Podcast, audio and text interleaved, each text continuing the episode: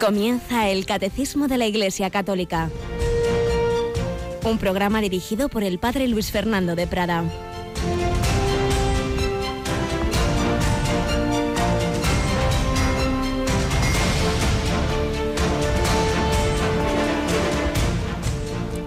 Marta, Marta, andas inquieta y preocupada con muchas cosas. Solo una es necesaria.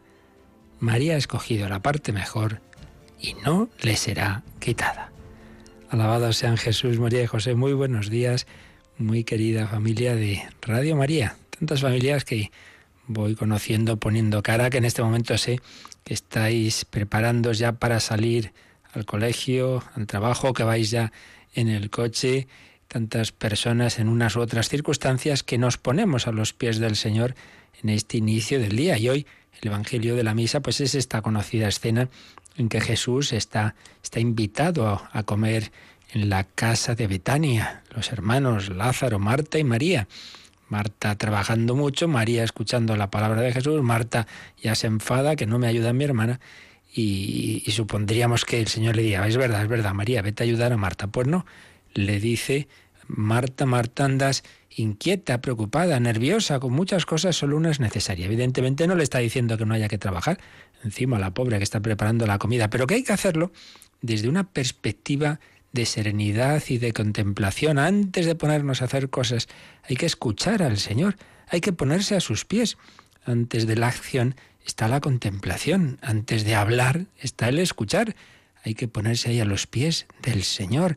Y eso es lo que muchas veces nos falta, y más en nuestra época tan activista, en la que se nos ha ido metiendo ese complejo de que lo que importa es la praxis, ese término que viene del, del, mundo marxista y que se nos ha colado a todos, ¿no? Lo que hace el hombre. Y en cambio parece que es una evasión, una alienación, todo lo que sería más la teoría y no digamos la oración. Pues no es así, todo lo contrario. La fuente de suprema de energía está en Dios. Si nos ponemos a los pies del Señor, pues eso nos dará fuerza. Y de hecho, pues los, todos los santos que han hecho tanto en la vida, en el mundo y en la iglesia, pues de ahí han sacado su fuerza de la oración. Se ha comentado muchas veces ese momento en la fundación de las misioneras de la caridad en que no, no les daba la vida para atender a tantos pobres, tanto que tenían que hacer y la conclusión fue hacer una hora más de oración, ponerse a los pies de Jesús Eucaristía. Y dice, hombre, pero ¿y esto? Pues sí, porque de esa hora de adoración sacaba más fuerza, más ánimo, más energía y para entregarse a la tarea con alegría, como lo hizo Santo Tomás de Villanueva, uno de esos muchos santos españoles del siglo de oro, ese siglo XVI, que es que vamos, había santos del norte a sur, de este a oeste, y es lo que queremos pedir también nosotros. Tenemos con, nosotros a Cristina Rubio. Buenos días, Cristina. Muy buenos días, padre. Oración, una oración que ahora particularmente estamos dirigiendo a la Virgen del Pilar. Queremos intensificar nuestra oración por España, por las naciones hermanas, por el mundo entero y estamos en su novena. ¿Qué estamos haciendo y qué vamos a hacer el día 12? Bueno, pues estamos haciendo esa novena, como saben nuestros oyentes, después de la oración de vísperas y bueno, pues ya esperando al día 12 que tendremos, como es habitual, la misa a las 12 del mediodía desde Zaragoza, desde la Basílica del Pilar de Zaragoza. También ese día tendremos misa, como es habitual, a las 10, eso no cambia en Radio, María, en Radio María habitualmente, pero a las 12, pues esa misa especial desde el Pilar de Zaragoza. Allí estarán nuestros voluntarios en esa basílica y por supuesto encomendamos a la Virgen María todo lo que se está viviendo en España, en Europa.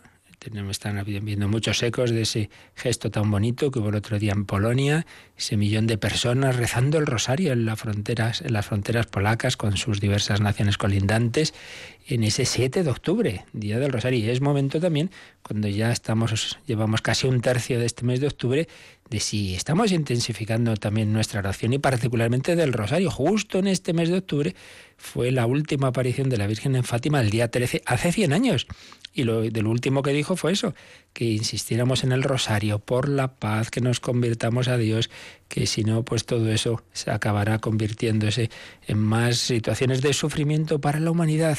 El hombre sin Dios hace el lobo para el, propio hombre, homo homini, homini lupus el hombre es un lobo para el hombre, si no lo ve como hermano, y para verlo como hermano tenemos que verlo como hijo de Dios, y por eso intensifiquemos la vida de oración y particularmente el rosario. Y si ojalá podamos rezarlo entero y si no al menos pues ese misterio que no puede en el coche, en el metro, en tantas circunstancias que hay dos minutos. Pero bueno, si puede ser ese cuarto de hora, esos 20 minutitos, pues mucho mejor. Acudamos al Señor, acudamos a la Virgen María, oremos por nosotros, nuestras familias, España y el mundo entero, sobre todo tantos lugares de tensión, de, persecución de los cristianos, de violencia, de momentos muy difíciles en, tantos sitios del mundo y es ante todo la oración. No caigamos en la trampa de Marta de pensar que, que aquí lo importante es lo que yo hago. No, no. Andas inquieta y nerviosa y una sola cosa es necesaria. María ha escogido la parte mejor.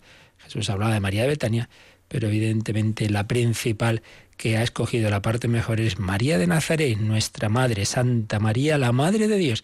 A ella acudimos, a ella queremos intensificar nuestra oración. Y vamos a seguir escuchando cómo de la oración precisamente sacó su fuerza este hombre que quedaba preso, este jesuita que estuvo tantos años privado de libertad en la Unión Soviética, el padre Walter Zizek, cuyo testimonio estamos recogiendo estos días.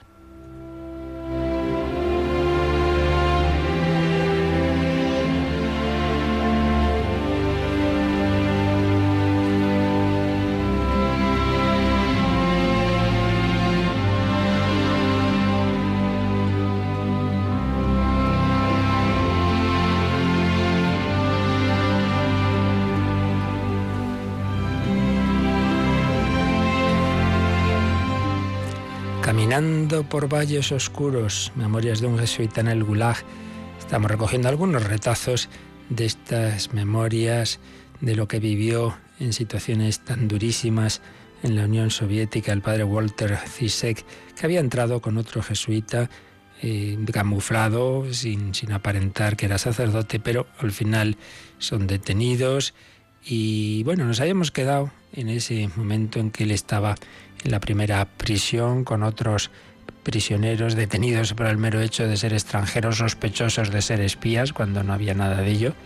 Y, cómo pues lo pasa mal porque se da cuenta que, que ya una vez que han descubierto que es sacerdote, pues tampoco esos compañeros de prisión aprecian su sacerdocio, es menospreciado, está diciendo yo aquí qué hago, yo aquí, aquí había entrado para evangelizar y no puedo hacer nada, y cómo el Señor, pues a través de la oración, le hizo darse cuenta de que en realidad estaba haciendo lo que tenía que hacer, la voluntad de Dios, compartir el destino de Jesucristo, que también había sido detenido, que había sido humillado, que nos había salvado a través de su pasión, muerte y resurrección. Bueno, pues, pues eso es lo que tenemos que hacer todos, la voluntad de Dios. Y cómo esa voluntad de Dios no era lo que en su cabeza hubiera imaginado, todo demasiado bonito, sino a través de esas circunstancias se estaba manifestando esa voluntad de Dios. Bien, todo esto ya lo vimos, como concluía que no tenía que autocompadecerse, sino ayudar a aquellos en medio de los cuales Dios le había puesto. Estaba preso entre presos, pues era la ocasión de ayudarles. Bueno, pero es que de ahí le van a destinar a un sitio terrible, a Lubyanka, una prisión de la policía secreta soviética en Moscú. Ahí eran celdas individuales muy pequeñitas pero de las cuales los sacaban a todas horas, día y noche, para hacerles interrogatorios, ese sistema tan propio de los regímenes totalitarios, para conseguir que hiciera una declaración de que sí, que sí, que era un espía, un espía del Vaticano, un espía de Estados Unidos, y entonces, bueno, pues condenarle por su propia boca. Y claro, él una y otra vez decía que, que va a ser espía, que yo no soy nada de eso. Una y otra vez resistía y pensaba, era un hombre fuerte física y psicológicamente, entonces pensaba que no, que con, con mis fuerzas y con la ayuda de Dios, y además dice Jesús en el Espíritu Santo, no, no os preocupéis, cuando os lleven a los tribunales, el Espíritu Santo os dirá lo que tenéis que decir. Y así un día y otro, un día y otro, pero claro, cuando van pasando los meses, la resistencia psicológica se va quebrando. Llega el momento, como le pasó al cardenal Misenti, que, incluso a él le, llegaron a, drogar y claro, llegó al final a no saber ya ni lo que decía y firmó una declaración en que se inculpaba en Hungría. Pues llega el momento en que también este hombre, pues ya su, su resistencia está al límite y, dice, bueno, pues firmaré, pero luego que no, que sí, bueno, y ya cuando está con uno de los oficiales, este se enfada y le dice, ¿te das cuenta, estúpido americano, de lo serio que es este trámite? Estás jugando con un asunto de vida o muerte. O firmas el documento, tal como está, sin cambiar nada, o nos desharemos de ti, igual que nos deshacemos de todos los espías. Si no firmas estas hojas, ahora mismo puedo ordenar que te maten antes de que se ponga el sol. De una manera o de otra, esto se acaba aquí. O haces lo que tienes que hacer o morirás.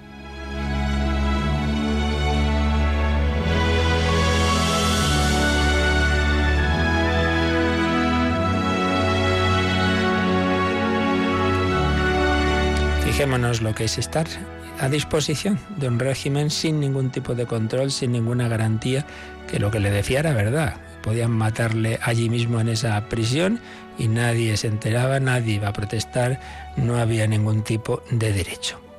Su alegato me dejó literalmente helado.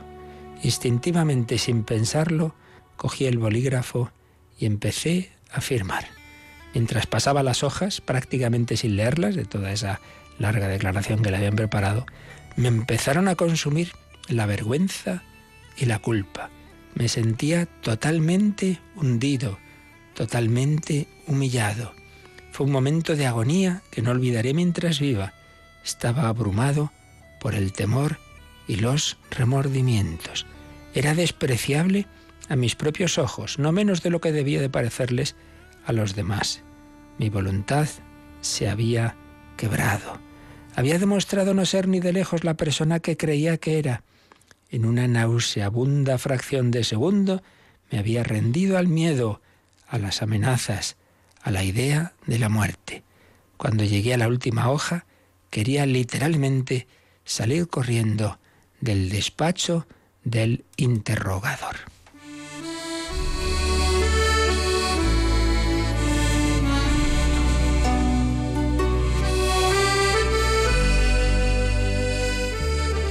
Cuando por fin comencé a recuperar el control de mis nervios, de mis pensamientos y emociones, acudí como pude a la oración.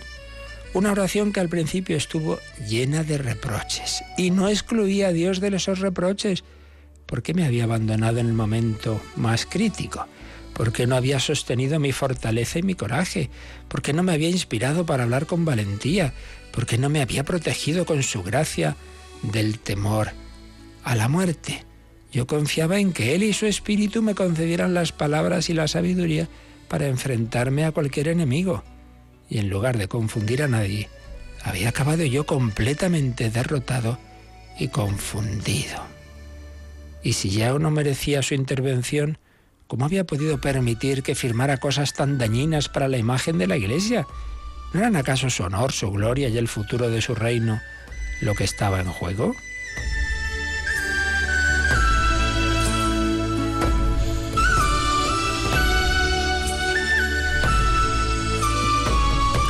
Pero poco a poco, y sin duda bajo su inspiración y su gracia, comencé a plantearme preguntas sobre mí mismo y mi oración. ¿Por qué me sentía así? El sentimiento de derrota y fracaso tenía fácil explicación después del episodio del despacho del interrogador, pero ¿por qué ese intenso sentimiento de culpa y de vergüenza? Había actuado presa del pánico, me había rendido bajo amenaza de muerte. ¿Por qué me hacía plenamente responsable? ¿Por qué me sentía tan culpable de acciones realizadas sin deliberación plena y sin pleno consentimiento de la voluntad? En ese momento no era plenamente responsable, prácticamente había perdido la razón. El acto de firmar lo provocó un afán de supervivencia casi animal. La respuesta era una única palabra. La raíz de mi problema era yo. Estaba avergonzado porque sabía que había intentado hacer demasiado yo solo y había fracasado. Me sentía culpable porque comprendía que aunque había pedido la ayuda de Dios, en realidad confiaba en mi propia capacidad. Llevaba años dedicando mucho tiempo a la oración, había logrado valorar y agradecer a Dios su providencia y su protección sobre mí y sobre todos los hombres, pero nunca me había abandonado de verdad. En cierto modo siempre había agradecido a Dios no ser como el resto. Le agradecía que me hubiera dotado de un físico sano, de unos nervios templados, de una voluntad fuerte. Con esas gracias concedidas por Dios, continuaría haciendo su voluntad en todo momento y dando lo mejor de mí mismo. En pocas palabras, me sentía culpable y avergonzado porque en la prueba más crítica había confiado casi solamente en mí mismo y había fracasado. Bueno, seguiremos mañana, si Dios quiere, leyendo estas reflexiones, pero creo que la enseñanza está clara. Cuando nos van las cosas más o menos bien, cuando nos sentimos fuertes, pensamos que, que, podremos, que podremos resistir la tentación, que nunca traicionaremos al Señor. Esto nos recuerda a San Pedro, ¿verdad? Aunque todos yo no, aunque todos te abandonen, yo no daré mi vida por ti. Pedro, me vas a negar tres veces, que no, que no, que no. Y Pedro tuvo que caer, negó al Señor para ser más humilde. Dios le hizo ver que no podía poner esa confianza autosuficiente en sí mismo que tenemos que ser humildes, que en cualquier circunstancia más difícil veremos que no podemos, que, que, que todos podemos cometer cualquier pecado. No juzgues a nadie, no te creas mejor que nadie, no estés seguro de ti mismo. Pon tu confianza en el Señor. Así a Coscorrones San Pedro y este padre jesuita aprendieron la lección de la humildad. Mañana, si Dios quiere, seguiremos viendo cómo esa lección pues fue calando en su corazón y cómo le dio Dios la fortaleza verdadera, la que viene de apoyarse en Él.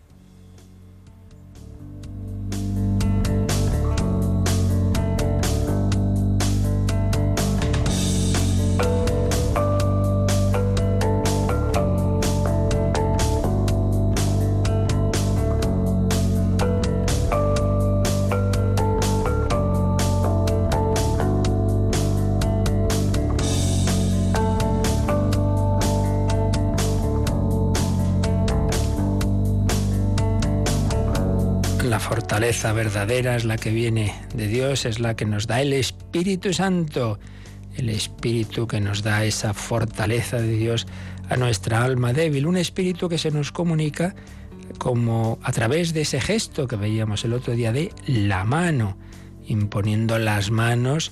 Jesús curaba enfermos, bendecía niños, en su nombre eran lo mismo los apóstoles, e imponiendo las manos y ya vemos en el propio libro de los Hechos de los Apóstoles cómo se comunica el Espíritu Santo y la Iglesia sigue haciendo ese gesto de imposición de manos en el sacramento de la confirmación, del orden sacerdotal y de otra manera también en el bautismo. Bueno, en todos los sacramentos hay una epíclesis, es decir, una invocación al Espíritu Santo para que sea Él el que actúe. La mano, la mano como signo del Espíritu Santo. Pero esto lo habíamos visto en el número 699 y habíamos ya eh, pasado a leer el siguiente número, que es el dedo de Dios. Dentro de la mano están los dedos. Bueno, pues también junto a la mano está el símbolo del dedo, símbolo del poder del Espíritu Santo. Vamos a ver por qué. Ya lo habíamos leído, pero sin comentarlo, así que vamos a retomar este número 700 del Catecismo dentro de este apartado de cómo Dios nuestro Señor, pues en la Sagrada Escritura, y luego en toda la tradición de la Iglesia, pues se ha ido sirviendo de elementos de, del mundo natural para expresarnos realidades sobrenaturales. ¿Cómo actúa Dios? ¿Qué hace en nuestra vida? Pues lo hemos ido viendo con el agua, con el fuego, con la nube, la luz, la unción, el sello, la mano y hoy el dedo. Número 700. Cristina, releemos este número del catecismo. El dedo. Por el dedo de Dios expulso yo, Jesús, los demonios. Si la ley de Dios ha sido escrita en tablas de piedra, por el dedo de Dios, la carta de Cristo entregada a los apóstoles está escrita no con tinta, sino con el Espíritu de Dios vivo, no en tablas de piedra, sino en las tablas mm, de carne del corazón. El himno Beni Creator invoca al Espíritu Santo como dedo de la diestra del Padre. Así resume el catecismo los textos clave que nos hablan del dedo de Dios, en el Antiguo y en el Nuevo Testamento. Y en el Antiguo en particular hay un texto muy importante en toda la historia de Israel y podemos decir de la humanidad, que es esas tablas de piedra con los mandamientos. Es una manera de expresar que lo que Moisés recibe, esos mandamientos, pues no es invento suyo, es algo que, que Dios mismo ha revelado y ha escrito en esas tablas de la ley. Pues cuántas veces hemos visto mm, eh, esas dos tablas, y ya sabéis que ahí se ponen los diez mandamientos y normalmente veremos una tabla con el mandamiento 1, 2 y 3 y otra tabla con los mandamientos del 4 al 10. Normalmente pues vemos esos números, casi siempre en números romanos, una tabla 1, 2 y 3 y otra tabla 4, 5, 6 hasta el 10. ¿Por qué? Porque según Éxodo 31, 18, Dios escribió ahí esos mandamientos. Bueno, es una manera de decirnos que es una revelación de Dios. Cuando en nuestra época tan autosuficiente, pues decidimos nosotros lo que es bueno y lo que es malo, eso es precisamente lo que implicaba aquel otro símbolo de no comer del árbol de la ciencia del bien y del mal que aparece en el Génesis. No es la cosa de no comer una frutita, sino que es una manera pedagógica impresionante, que hay una riqueza teológica muy grande en esos primeros capítulos del Génesis, a través de símbolos que a veces en nuestra ignorancia despreciamos como cosa de niños, sin embargo son de inmensa sabiduría. ¿Qué quiere decir que el hombre no puede comer del árbol de la ciencia del bien y del mal? Pues quiere decir que el que ha hecho el mundo, el que ha hecho la naturaleza, el que ha hecho al hombre, es el que sabe cómo éste puede funcionar bien. El que ha hecho un ordenador o un coche, pues nos da un libro de instrucciones para que le saquemos partido, porque él sabe cómo está hecho. Por tanto, cómo debe funcionar. Pues bien, el que ha hecho el hombre, la familia, el matrimonio, la sociedad, nos da el libro de instrucciones en los mandamientos. El hombre quiere comer del árbol de la ciencia del bien y del mal, es que él se autoproclama el Dios que dice lo que es bueno y lo que es malo. Votamos que es bueno la eutanasia, votamos que es bueno no sé qué, pues ya está. Bueno, esa es, esa es la soberbia del hombre. Pues bien, frente a eso, Dios le regala a Israel el ponerle fácil el saber lo que está bien y lo que está mal. Y eso es la revelación de los mandamientos en el Sinaí. No es una opresión, no es que ala, el ayuntamiento ha puesto más normas, ya no se puede aparcar aquí, ya no se puede hacer esto, no se puede hacer lo otro, no es eso, sino que es el libro de instrucciones de cómo estamos hechos para vivir una vida en paz, en libertad, en definitiva, para ser felices en esta vida y que eso se consume en la vida eterna. Esa es la revelación de Dios en el orden moral. Muchas palabras del Señor sobre lo, lo que es bueno y lo que ayuda al hombre, pero su síntesis básica está en esos mandamientos. Y esto se expresaba con ese símbolo de que esos mandamientos habían sido escritos con el dedo de Dios, con el dedo de Dios. Pero San Pablo dirá en 2 Corintios 3:3 que hay una carta de Cristo entregada a los apóstoles, que está escrita, en ese caso, no con tinta y no en tablas de piedra, sino con el Espíritu de Dios vivo en las tablas de carne del corazón. ¿Qué quiere esto decir? Pues que en esa revelación progresiva que Dios ha ido haciendo de las verdades de quién es Dios, de, de y de toda la, en fin, todo lo que son, digamos, las verdades dogmáticas, también hay revelación progresiva en lo moral. Y entonces el Señor va mm, revelando su ley, la ley de Cristo, la ley, la plenitud de la ley, que Jesús no ha venido a abolir la ley y los profetas, sino a llevarla a plenitud, implica algo más que un cumplimiento externo. Se os dijo, no matarás, pero yo os digo, no podéis insultar, juzgar. Se os dijo, no adulterarás, pero yo os digo, todo el que mirar en su interior, en su corazón, a una mujer, pues en, de una manera que, que, está adulterando en su corazón, pues eso ya, ya está mal. Hay una interiorización de la ley de Dios. Pero para ello necesitamos, para vivir esa ley interior, necesitamos también un corazón nuevo. Bueno, pues eso es lo que hace el Espíritu Santo. Escribe en nuestros corazones la verdadera ley la ley del amor. Os doy un mandamiento nuevo, que os améis unos a otros como yo os he amado. Pero ¿cómo vamos a amar como, como el propio Dios hecho hombre? Bueno, pues teniendo un corazón como el suyo. ¿Y quién forma en mí un corazón como el corazón de Cristo? Pues el mismo Espíritu Santo que formó el corazón de Jesús en el seno de la Virgen María. Entonces ese dedo de Dios que eh, simbólicamente escribía los mandamientos en las, en las tablas de la ley, en esas piedras, esas tablas de piedra, ahora escribe en mi corazón si me dejo. Y por ello tengo que hacer oración y tengo que acercarme a los sacramentos para que el Señor vaya modelando mi corazón y para que así no sea yo quien ama, sino el corazón de Cristo quien ame en mí. Dice San Pablo, no soy yo quien vive, es Cristo quien vive en mí. Pues podemos decir, no soy yo quien ama, sino el corazón de Cristo quien ama en mí. Señor, escribe en mi corazón tu ley. Recordad aquella escena que traen a Jesús al atrio del templo, aquella mujer sorprendida en adulterio, y dice, la ley de Moisés manda apedrear a las adúlteras, ¿tú qué dices? Y Jesús se pone a escribir con el dedo en la tierra. Nunca se ha sabido ni se sabrá qué escribía el Señor, qué, qué significaba ese gesto, pero hay una de las imposibles interpretaciones era precisamente esta, que el Señor con su dedo estaba escribiendo la ley del amor, la ley de la misericordia. Sí, sí, en justicia, según esa ley, habría que apedrearla, pero hay una ley superior, la ley del amor, la ley de la misericordia, por la cual Jesús nos va a perdonar los pecados y va a pagar en nuestro lugar. Las piedras van a caer sobre él, no como piedras, sino como azotes y como clavos en la cruz. Y él va a reparar todos nuestros pecados para que estos no tengan la última palabra en nuestra vida y para comunicarnos el Espíritu Santo. Oh Dios, crea en mí un corazón nuevo, un espíritu que es capaz de escribir en nuestra vida realmente las obras de Dios. El dedo de Dios, el decálogo, decálogos, diez palabras. Volvemos a lo de antes, no veamos nunca la moral, los mandamientos como una ley externa, opresora, sino palabras de amor, porque también ya en esa revelación del Antiguo Testamento, aunque aún no fuera plena, pues eran palabras de amor. Dios sabe que al hombre le viene bien el amar a Dios, el hablar bien de Él, el tener un día especialmente dedicado a Él.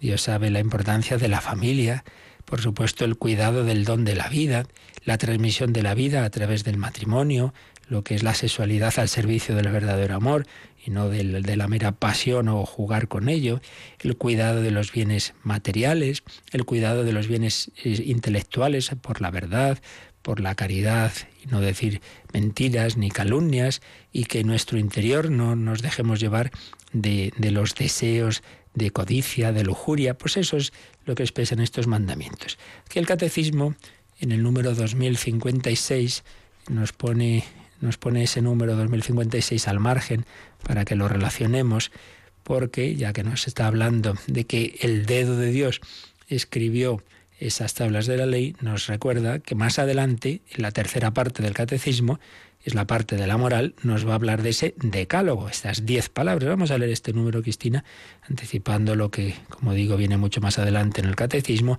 el decálogo en la Sagrada Escritura, número 2056. La palabra decálogo significa literalmente diez palabras. Estas diez palabras Dios las reveló a su pueblo en la montaña santa. Las escribió con su dedo, a diferencia de los otros preceptos escritos por Moisés. Constituyen palabras de Dios en un sentido eminente. Son transmitidas en los libros del Éxodo y del Deuteronomio. Ya en el Antiguo Testamento, los libros santos hablan de las diez palabras, pero su pleno sentido será revelado en la nueva alianza en Jesucristo.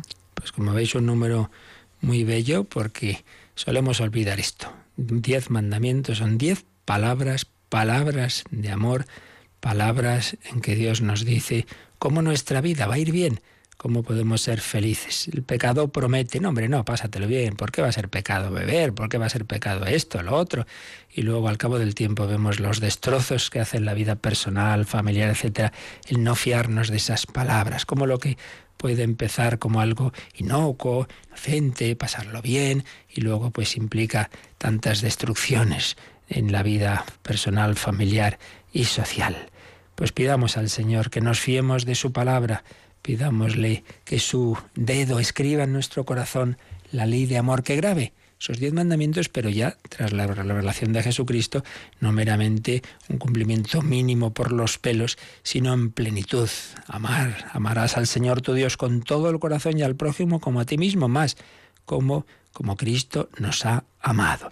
Pero el número del catecismo sobre el dedo de Dios nos recuerda esa expresión del himno Beni Creator donde el tercer párrafo dice así, Tu septiformis munere, autor de siete dones, destere dei tu digitus, de Dios, dedo derecho, fiel promesa del Padre, que por nosotros hablas. En ese Beni Creator se dice, se llama así al Espíritu Santo, dedo derecho de Dios. Pues vamos a escuchar una vez más este Beni Creator, fijaos en ese tercer párrafo en latín, tu septiformis munere dextere dei tu digitus, dedo derecho de Dios. Vamos a pedir al Señor que ese su dedo derecho escriba en nuestros corazones esa ley de amor para que lo que no podemos por nuestras fuerzas, no nos apoyemos en nosotros mismos, sí que lo haga el Señor en nosotros. Veni, Creator, Espíritus.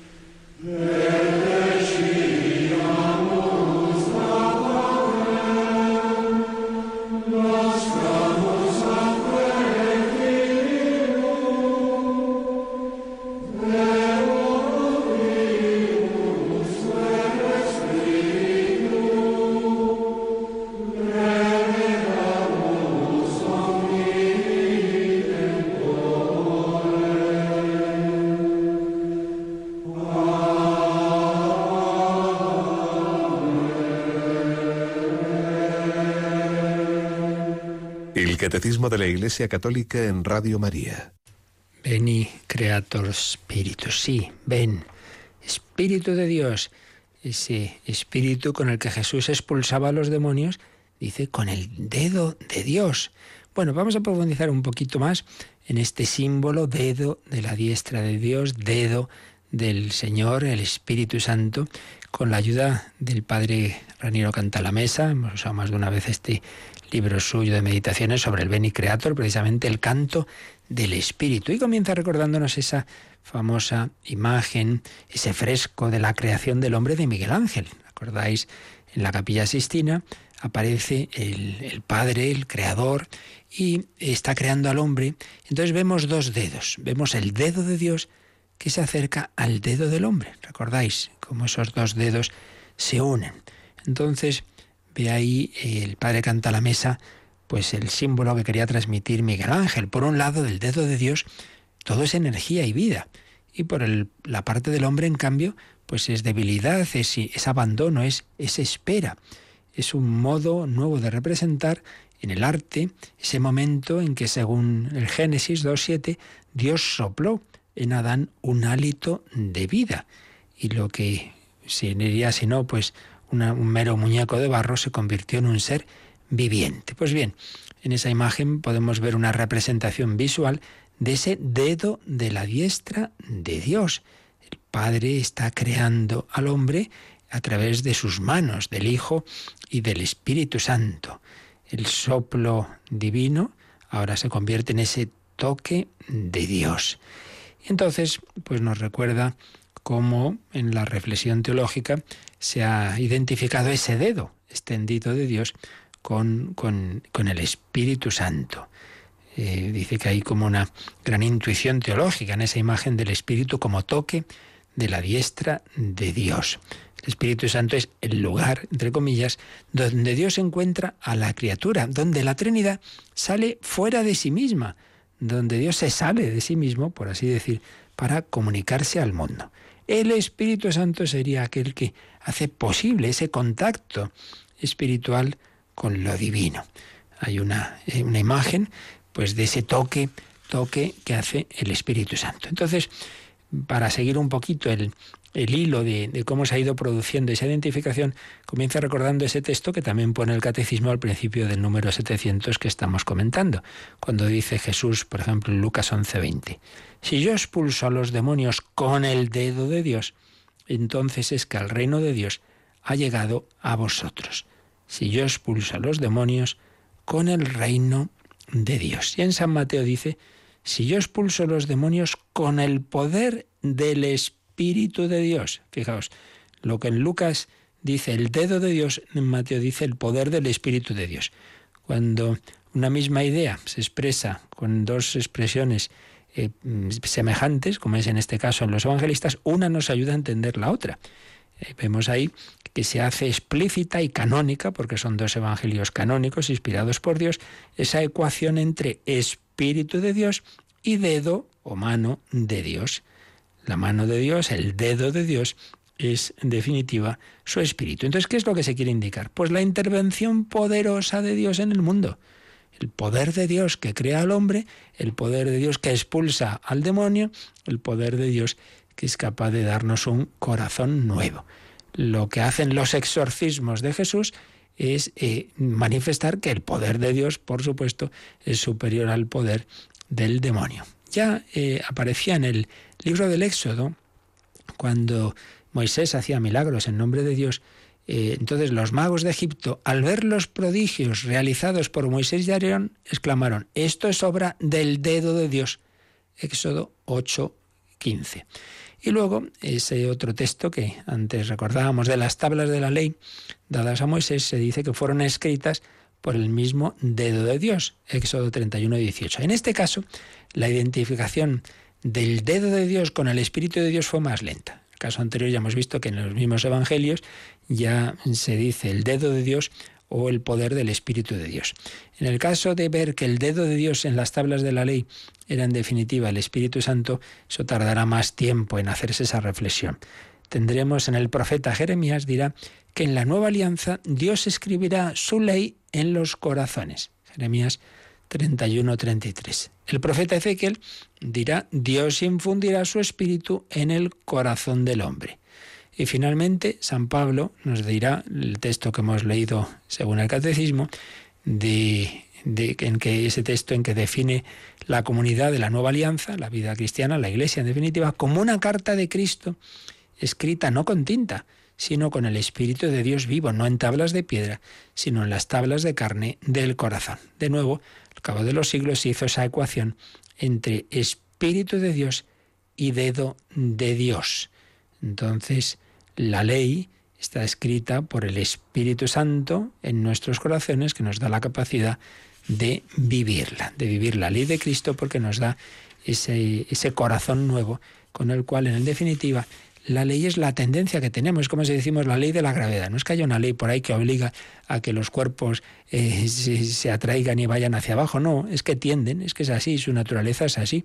Pues la ley de respetar la vida, hombre, es que, es que llevamos dentro un instinto de conservación de nosotros y, de los demás. Y si eso no lo vivimos así es porque ya ha entrado por medio del pecado que nos hace ver al otro como un enemigo al que a veces podemos intentar matar o físicamente o al menos espiritualmente o con nuestro odio, con nuestros insultos, etc. La ley es la tendencia que llevamos dentro. Yo tiendo a decir la verdad. El niño pequeño miente y se pone rojo porque se da cuenta que hay algo ahí que no está bien. Tendemos, tendemos, según la naturaleza hecha imagen y semejanza de Dios, a las cosas buenas, a la verdad, a la belleza, a la bondad, a ser fecundos.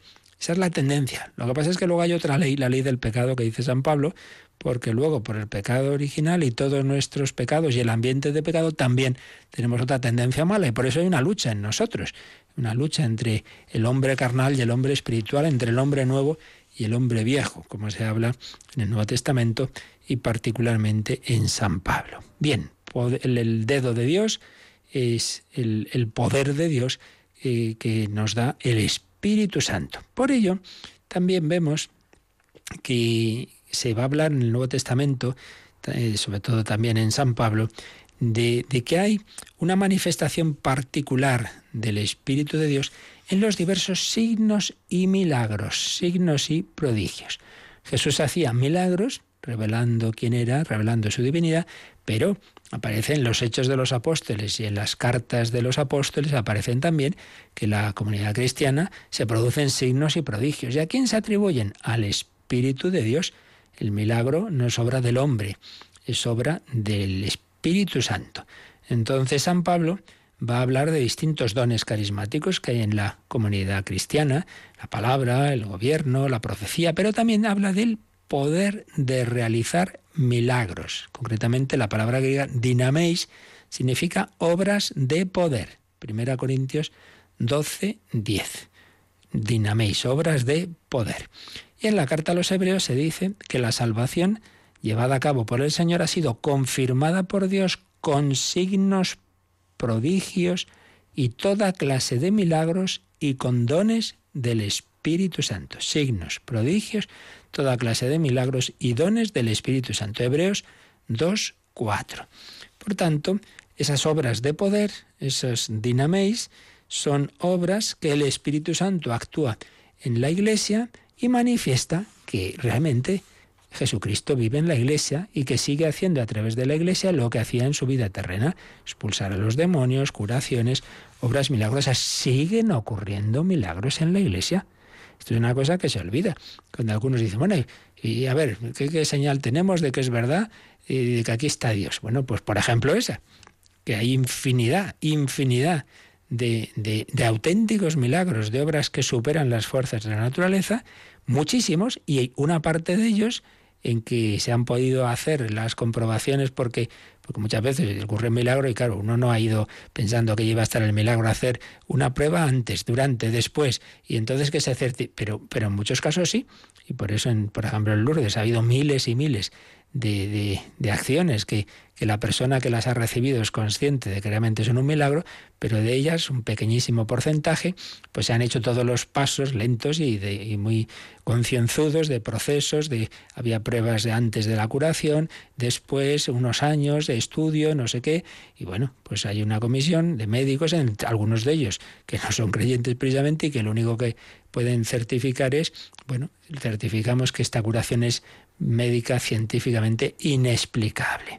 Bien, existen milagros. Cuando hay una beatificación, una canonización, se le pide a Dios ese signo de confirmación de que se ha hecho bien el proceso de estudiar las virtudes de esa persona y, entonces se piden milagros de confirmación.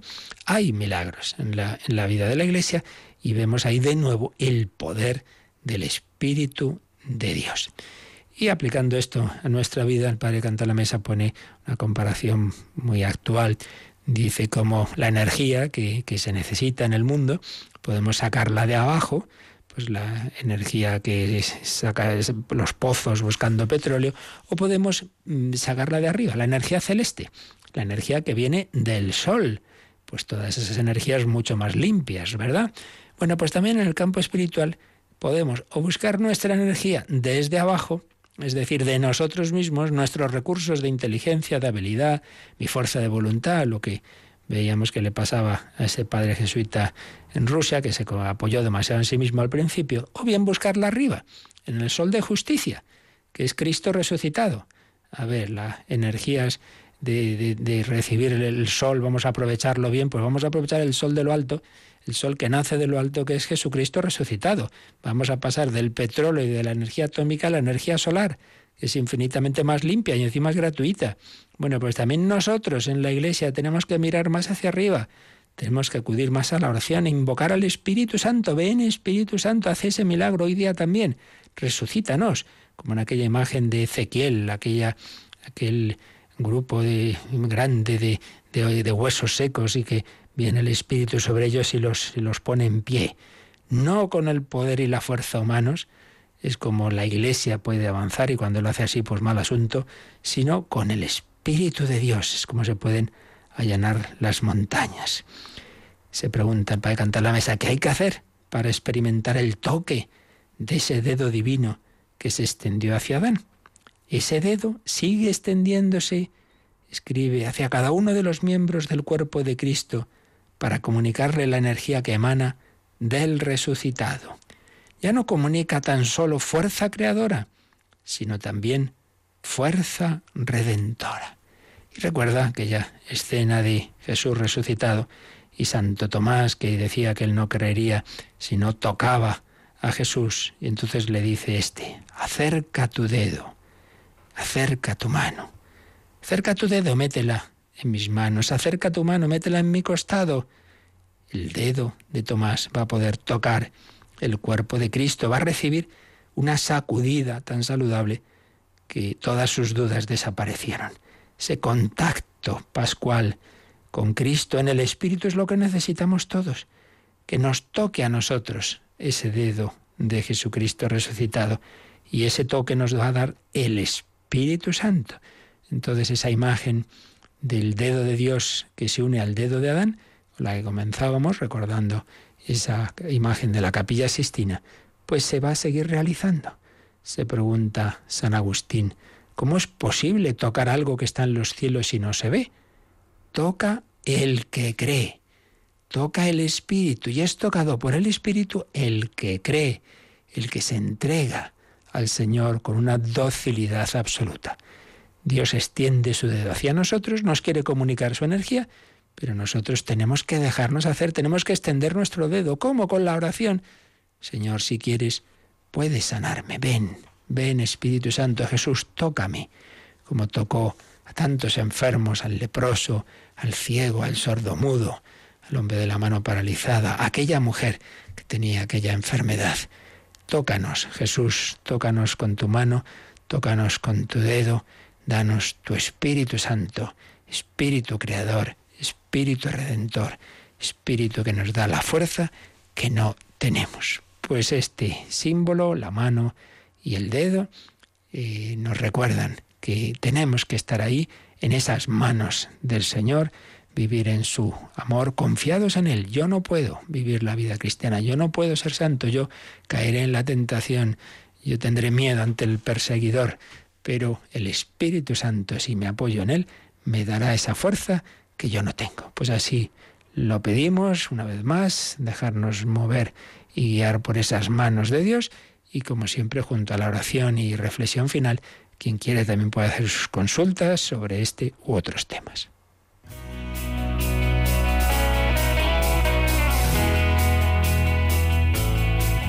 Participa en el programa con tus preguntas y dudas. Llama al 91 005 9419. 91 005 9419. También puedes escribir un mail a catecismo arroba radiomaria.es. Catecismo arroba radiomaria.es.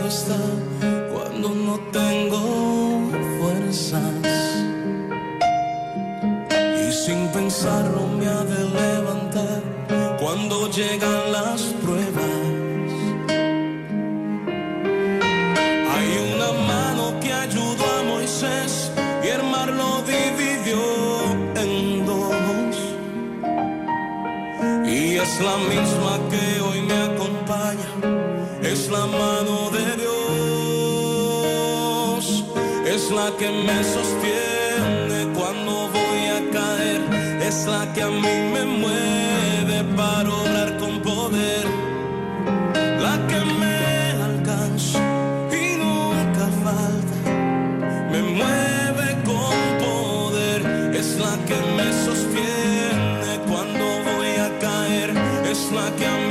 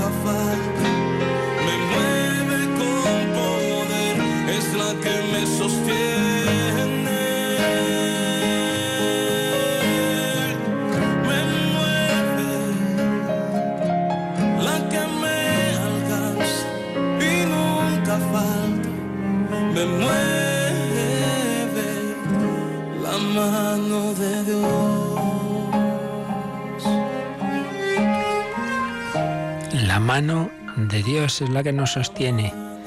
Pues acudimos al Señor, nos ponemos a sus pies como María de Betania. Y como recordaba ayer Monseñor Munilla, esta semana se cumplen 25 años de la promulgación del Catecismo de la Iglesia Católica por San Juan Pablo II.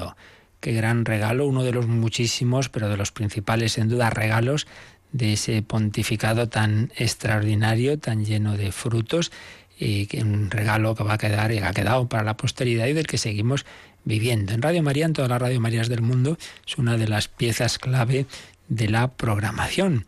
Y ahí nos ponemos, como María de Betania, a los pies del Señor para escuchar su palabra, para escuchar cómo la Iglesia ha aprendido a lo largo de los siglos lo que Él nos ha ido diciendo, sintetizado en el catecismo, pero recogiéndolo de la Sagrada Escritura, de la tradición, etcétera. Ya tendremos un programa especial un día de estos, estamos preparándolo para conmemorar ese 25 aniversario. ¿Tenemos alguna pregunta, Cristina?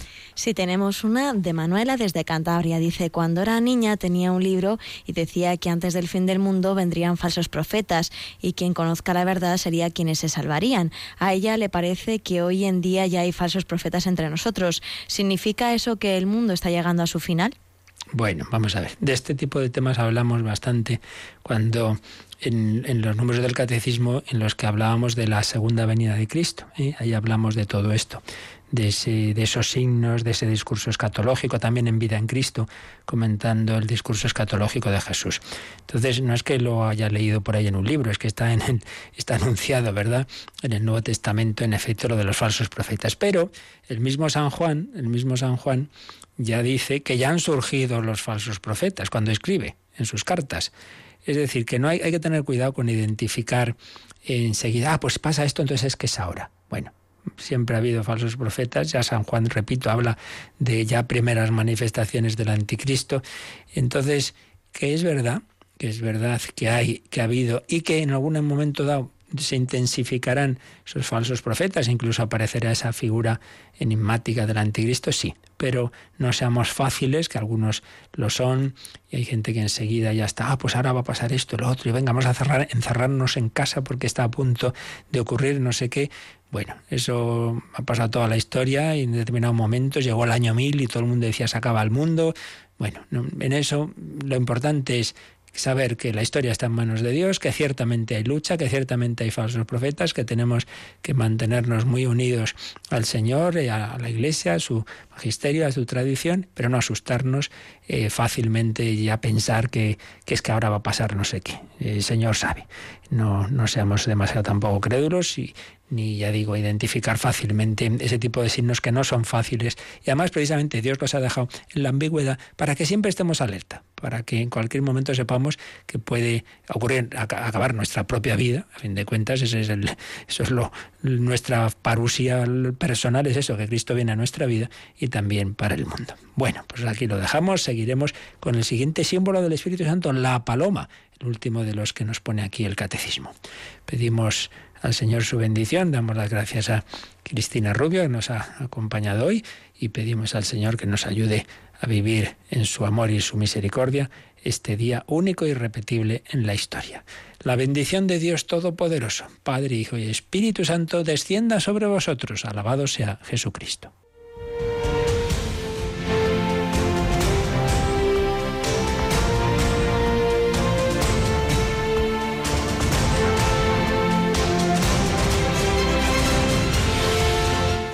Han escuchado en Radio María el Catecismo de la Iglesia Católica. Un programa dirigido por el Padre Luis Fernando de Prada.